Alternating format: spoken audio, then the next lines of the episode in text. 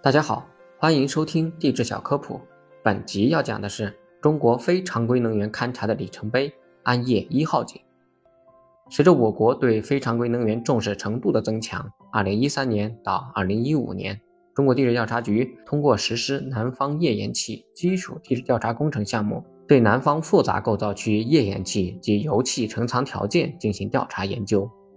在贵州省遵义市正安县实施的安业一号井，钻探深度达到两千九百米，在二叠系西峡组、支流系石牛栏组、五峰龙马溪组和奥陶系宝塔组获得四层楼式的油气重大突破和发现，